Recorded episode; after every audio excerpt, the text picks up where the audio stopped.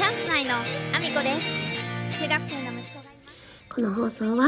9月中にバク転、サポートなしでできるようになる IT プログラミングの勉強をしながら大好きなゲームを毎日全力でやっているアミコの息子、ゴーちゃんの提供でお送りしております。ゴーちゃんありがとうございます。改めまして、皆さんおはようございます。岐阜県出身、岐阜県在住、ダンサー、スーツアクター、インフルエンサー、ケンタマリプロデュース、元気主婦3人組ユニット、チャンス内のアミコです。本日もアミコさんのおつむの中身をただ漏れさせていきたいと思います。よろしくしくお願いします。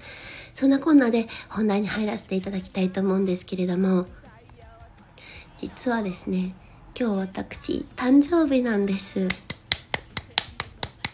41歳になりました。ありがとうございます。あの、よくですね、あの、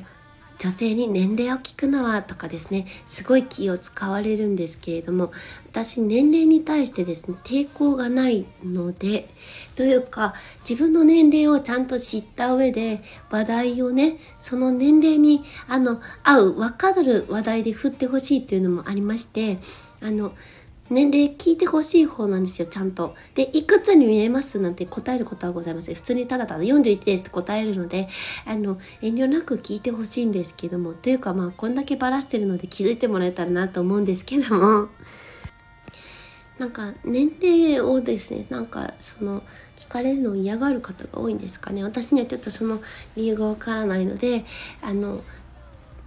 ツイッターとか見ていただいてもわかると思うしインスタグラムとか TikTok とかどこにでもですね年齢書いてるのであのその年齢に応じてですね話題を振っていただかないとですねあのたまに大学生だと思っている方とかがですね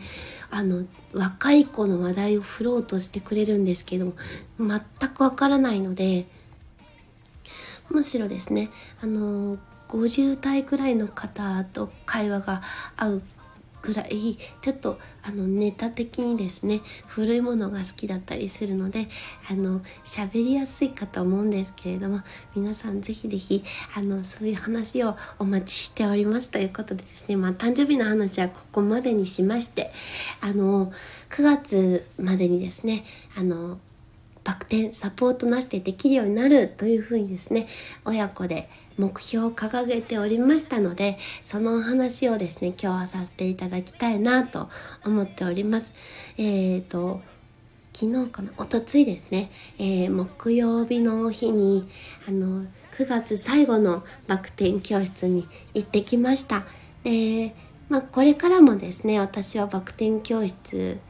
いろんなねアクロバットもできるようになるので通っていこうかなと思ってるんですけども一応ですね息子と私の現状をあのお伝えしようかなと思っておりましてあのまたね動画でもインスタとかあと YouTube で載せる予定なんですけども本当に最初の方の頃に比べてサポートはほぼほぼなしで2人ともできるようになってきました。ただもちろんマットの上だしで一応ですねあのまだまだやり始めて慣れていないこともあってあのタイミングがずれる時非常に危険なので先生も一応念のためは手は添えてはくれてるんですけれども一応その落ちないように添えているだけでほぼほぼ回れるようになったのでまあサスポートなしでできるようになるというところまではいけてないですけどもただほぼほぼサポートなしで2人とも回れるようになりました。私の課題はですねやっぱりあの病気で足の筋肉が劇的に落ちてしまっているので足のジャンプ力がやっぱりちょっと足りないとか強さが足りない機敏さが足りないっていう風に言われてまして上半身とかは本当にね体がよくダンサーとしては効く方ではあるのであの体はあのあのフォームとかはすごい綺麗なんですけどやっぱりちょっと弱いかなとあの俊敏さに欠けるかなっていう感じなんですよね。一方で息子はですね、まあ、ちょっとフォームがあのバク転というよりはバク宙に近いフォームからの修正となったのであのまだまだちょっとフォームは崩れ気味なんですけどもあの非常にジャンプ力は強いのであとはタイミングとフォームがある程度整ってこれば、まあ、安定して飛べるのではないかというところまでは来てまして、まあ、あの目標値を完全にクリアはできてないんですけれども、まあ、少ない4回という回数の中でここまで来れたのはまあ良かったかなと思ってます引き続きですね10月11月とコツコツあの教室に通って、えー、鍛えていこうと思ってますのであのこれからも見守っていただけると嬉しいなと思って今日は、えー、きちんと報告会をここで取らせていただくことにしました。えーと、これからもですねちの息子と私の挑戦を見守っていただけると嬉しいです。よろしくお願いします。そんなコーナーでコメントのお礼に移らせていただきたいと思います。えー、昨日の放送回でね、えー、赤穂組高橋社長がスタンド FM でというね、放送回に北ちゃんコメントいただいております。ありがとうございます。いつもコメント。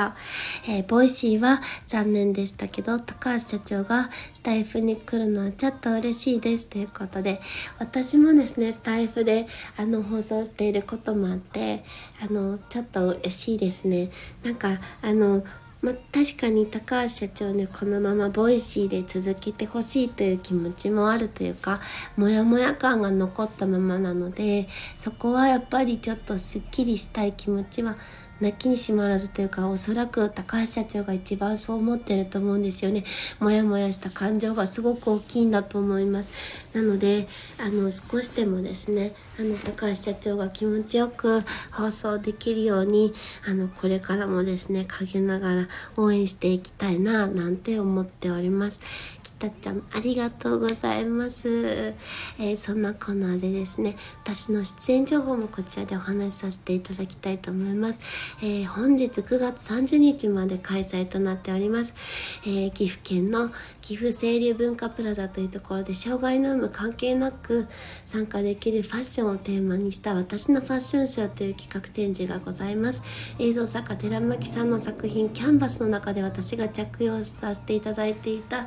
ワンンピースが展示されております。絵の具まみれになりながら踊った作品です。映像作品も再編集されております。えー、合わせてご覧いただけると嬉しいです。本日までとなっております。そして、そして10月25日は愛知県にあります、えー、千文化小劇場というところで、えー、名古屋市芸術奨励賞受賞記念公演砂漠に出演させていただきます。こちらはチケット完売御礼となっております。ありがとうございます。そして11月5日は愛知県にあります名古屋市公会堂というところで、えー、恩返しという舞台に出演させていただきます。えー、そして来年1月7日は岐阜県にあります各務原市というところころで映画祭がございます。私が出演させていただいた作品の上映もございます。ので、ぜひご覧いただけると嬉しいです。えー、そしてですね、概要欄にいろんなリンクを貼らせていただいております。えー、まずはですね、えー、株式会社は工組高橋社長のスタンド FM のリンクになります。そして、え私のスタンド FM の、えスポンサー枠現在絶賛募集中でございます。1ヶ月スポンサー、1日スポンサー、日付指定のある1日スポンサー、そして言わせたいだけの空というものがございます。ぜひ、えー、チェックしていただけると嬉しいです。そして11月11日に愛知県半田市空の科学館プラネタリウム内で行われる西野昭弘さんの講演会のチケットのリンク、それからラーメンカモンの岡本さんが現在クラファン挑戦されておりましてそちらのリンクとあと唯一無二の 35mm フィルム専門映画館ロイヤル劇場の存続に向けてのクラファンのページも貼らせていただいております。ぜひチェックしていただけると嬉しいです。よろしくお願いします。そんなこんなで今日も一日ご安全にいってらっしゃい。